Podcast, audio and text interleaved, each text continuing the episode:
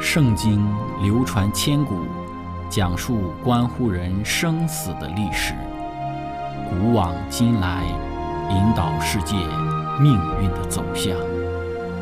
圣经历经风雨，见证真爱永恒的真理，惊天动地，拯救堕落罪孽的生灵。圣经荡气回肠。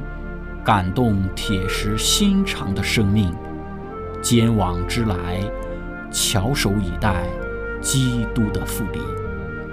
希望福音广播电台圣经系列解经节目开卷有益，让我们翻开这本千古奇书，去领悟其中可以扭转人生的真理。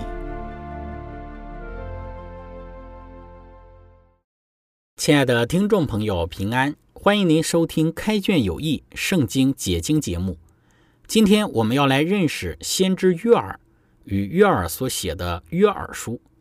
约尔被称为是圣灵的先知，在约尔书当中，先知约尔强调了一个重要的预言，就是上帝要赐下早雨晚雨的应许，而早雨晚雨是指着圣灵的配将而言的，因此我们称先知约尔。他为圣灵的先知，约珥书二章二十三节：西安的民呐，你们要快乐，为耶和华你们的上帝欢喜，因他赐给你们合宜的秋雨，为你们降下甘霖，就是秋雨春雨和先前一样。约珥书二章二十八到二十九节：以后我要将我的灵浇灌凡有血气的，你们的儿女要说预言，你们的老年人要做异梦，少年人要见异象。在那些日子，我要将我的灵浇灌我的仆人和使女。那么，今天我们要学习的主题就是圣灵的先知约尔。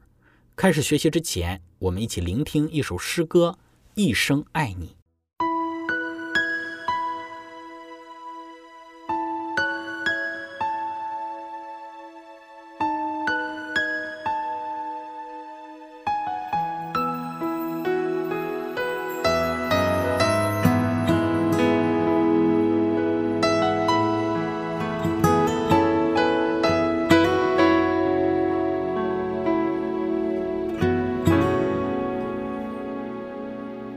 亲爱。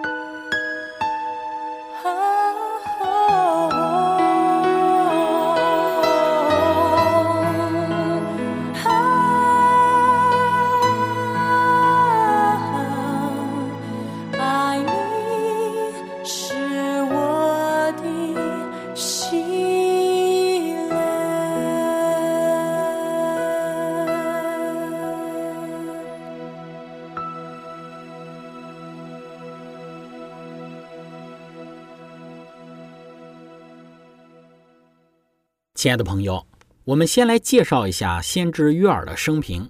首先，我们来谈约尔的蒙召。约尔没有像其他许多的先知那样表明自己担任先知时所处的朝代。约尔蒙召的时间有三种的说法：一种说法是主前九世纪，第二种说法是主前七世纪，还有第三种说法是犹大被掳之后。那么这三种的说法，富林教会采纳的是主前第七世纪。主要的理由有几个。首先，第一个，约尔预言的耶路撒冷被毁，犹大被掳，因此他一定是在被掳之前蒙召的。约尔书三章一到第二节，到那日，我使犹大和耶路撒冷被掳之人归回的时候，我要聚集万民，带他们下到约沙法谷，在那里实行审判。对照着耶利米书三十章三十三节。耶和华说：“日子将到，我要使我的百姓以色列和犹大被掳的人归回，我也要使他们回到我所赐他们的列祖之地，他们就得这地为业。”这是耶和华说的。第二点，是因为约尔的服务靠近于约西亚，也就是公元前的六百四十年到六百零九年做王的约西亚的早期。那个时候，亚述已经败落，而巴比伦仍然是一个比较弱的国家，因此。约尔先知没有提及到亚述或者是巴比伦这两个国家。第三个理由是，既然约西亚登上王座的时候是一个孩子，那么他一定不具备有摄政的能力，因此呢，在他的这一个书卷里头就没有提到关于这个约西亚当王的事。第四个理由就是，推罗和西顿是在其历史中最后十年才成为敌对犹大的国家。约尔说他们是犹大的敌人。似乎暗示先知服务的时间比较晚。第五个理由是，书中还提及到了希腊人，他们在公元前七世纪前在近东历史上几乎不起到任何的作用。因此，在本会的圣经注释当中说到，尽管没有绝对的证据，那么圣经的注释仍然采纳约尔服务是在公元前第七世纪的说法。那么接着我们来谈约尔的家庭。约尔的父亲在约尔书一章第一节提到了。耶华的话临到皮图尔的儿子约尔，比图尔的意思是上帝所扩张的，而约尔的名字的意思是耶华是他的上帝，或者是主是上帝。再来就是约尔的婚姻，圣经中许多的先知在写作都没有这个提到关于自己的婚姻子女，因为这个不是重点。我们特别强调，先知着重的重点是传达上帝的信息，而不是自己的家庭子女。纵然有写到自己的婚姻子女的，一般也都是为了更有力的传递上帝所要他传达的信息。像是以赛亚、和西阿，他们儿子名字的意思都是在传达上帝对于他子民的信息。而耶利米不被允许结婚，何西阿娶不忠的妇人以西结的妻子病死，之所以在圣经之中被提到，也都是上帝有一些信息要他们去传递。然后我们来看一看约尔的身份。约尔是犹大的一个本地人，对耶路撒冷其中的圣殿和圣殿当中的各项的执事都十分的熟悉。他可能在耶路撒冷或者是犹大执笔的时候写成了这一卷书。约尔书一章第九节：素祭和奠祭从耶和华的殿中断绝，侍奉耶和华的祭司都悲哀。一章十三节：祭司啊，你们当腰束麻布，痛哭。伺候祭坛的，你们要哀嚎；侍奉我们的上帝的啊，你们要来披上麻布过夜。因为素祭和奠祭从你们上帝的殿中断绝了。二章十五节说，你们要在西安吹角，分定禁食的日子，宣告严肃会。这些呢，都在在的提到了约尔他对于圣殿这一切从事的这一种熟悉的程度。那么再来就是约尔的预言和使命，他的预言使命与犹大和耶路撒冷相关。在他的预言书中，自始至终都没有提及到以色列。三章第一节说到那日，我使犹大和耶路撒冷被掳的人归回。三章第六节，并将犹大和耶路撒冷的人卖给希腊人。三章十八节，到那日，大山要滴甜酒，小山要流奶子。犹大、西河都有水流，必有泉源从耶华的殿中流出来，滋润神庭谷。三章的二十到二十一节，但犹大必存到永远，耶路撒冷必存到万代。我未曾报复流血的罪，现在我要报复，因为耶华住在西安。在这些诸多的经文之中，再再提到的都是犹大和耶路撒冷，只字未提关于以色列的情形。接着，我们再来谈约尔的事工。首先，第一个他所做的事工就是警告耶华的日子如蝗虫临到。约尔书一章六到第十节说道：“有一对蝗虫，又强盛又无数。”侵犯我的地，它的牙齿如狮子的牙齿，大牙如母狮的大牙。它毁坏我的葡萄树，剥了我无花果树的皮，剥尽而丢弃，使枝条露白。我的民呐，你当哀嚎，像处女腰束麻布，为幼年的丈夫哀嚎。素祭和奠祭从耶和华的殿中断绝，侍奉耶和华的祭司也都悲哀，田荒凉，地悲哀。因为五谷毁坏，新酒干结，油也缺乏。二章一到第二节说：“你们在西安吹角，在我圣山吹出大声，国中的居民都要发颤，因为耶和华的日子临到，已经临近。那日是黑暗幽冥、密云乌黑的日子，好像晨光铺满山岭。有一对蝗虫，又大又强，从来没有这样的，以后直到万代也没有。在这里，约尔呢？”警告耶华的日子很快就来到，来到之时，就如蝗虫临到，蝗虫吃尽田野一切的这些青翠之物一般。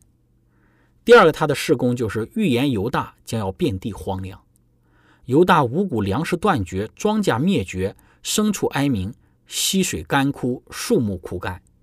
一章十一到十二节说：“农夫啊，你们要惭愧；修理葡萄园的啊，你们要哀嚎。”因为大麦、小麦与田间的庄稼都灭绝了，葡萄树枯干，无花果树衰残，石榴树、棕树、苹果树，连田野一切的树木也都枯干，众人的喜乐尽都消灭。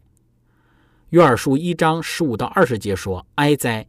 耶华的日子临近，这日来到，好像毁灭从全能者来到。粮食不是在我们眼前断绝了吗？欢喜快乐不是从我们上帝的殿中止息了吗？”谷种在土块下朽烂，仓也荒凉，饼也破坏，因为五谷枯干，牲畜哀鸣，牛群混乱，因为无草，羊群也受了困苦。耶华，我向你求告，因为火烧灭旷野的草场，火焰烧尽田野的树木，田野的走兽向你发喘，因为溪水干枯，火也浇灭旷野的草场。在这里，我们看到。犹大因为他的罪恶，最终所出现的一种遍地荒凉的场景，在先知约尔的预言之中，也给当时代的人做出了极大的一个提醒和预告。第三个，先知约尔他的事工就是呼吁百姓离罪悔改。二章十二到十七节，耶和华说：“虽然如此，你们应当尽食哭泣，悲哀，一心归向我。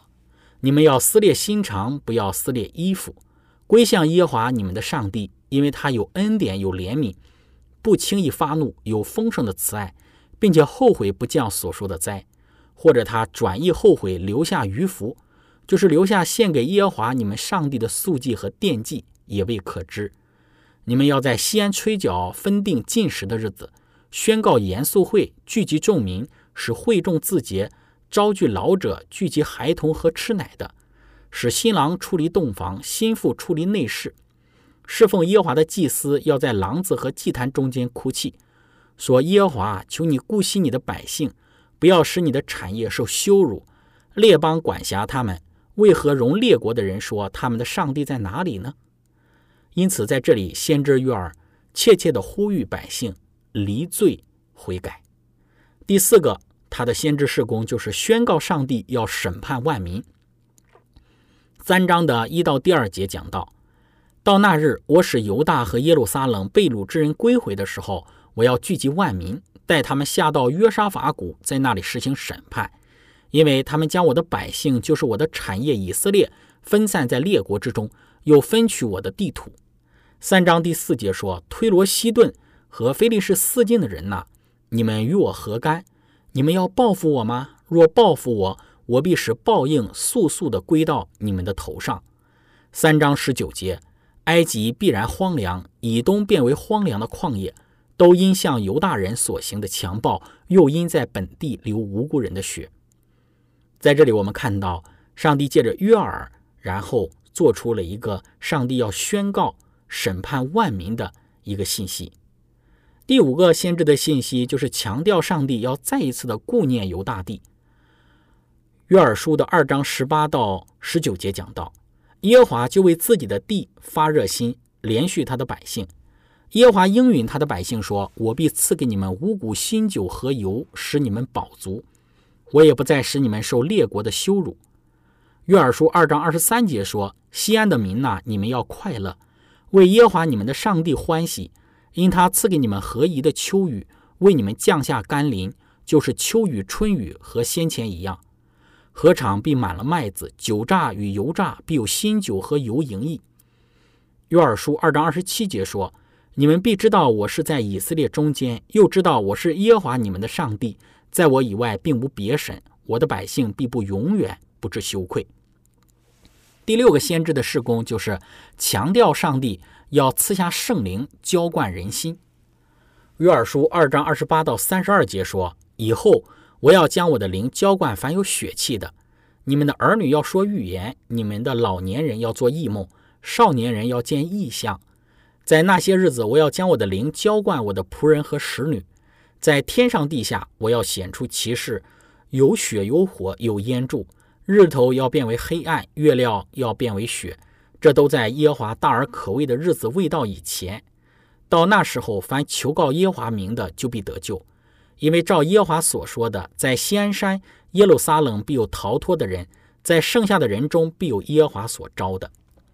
善恶之争这本书中说道，主曾借着先知约尔应许，紧接着上帝大日景象的出现，必有他圣灵的特别显现。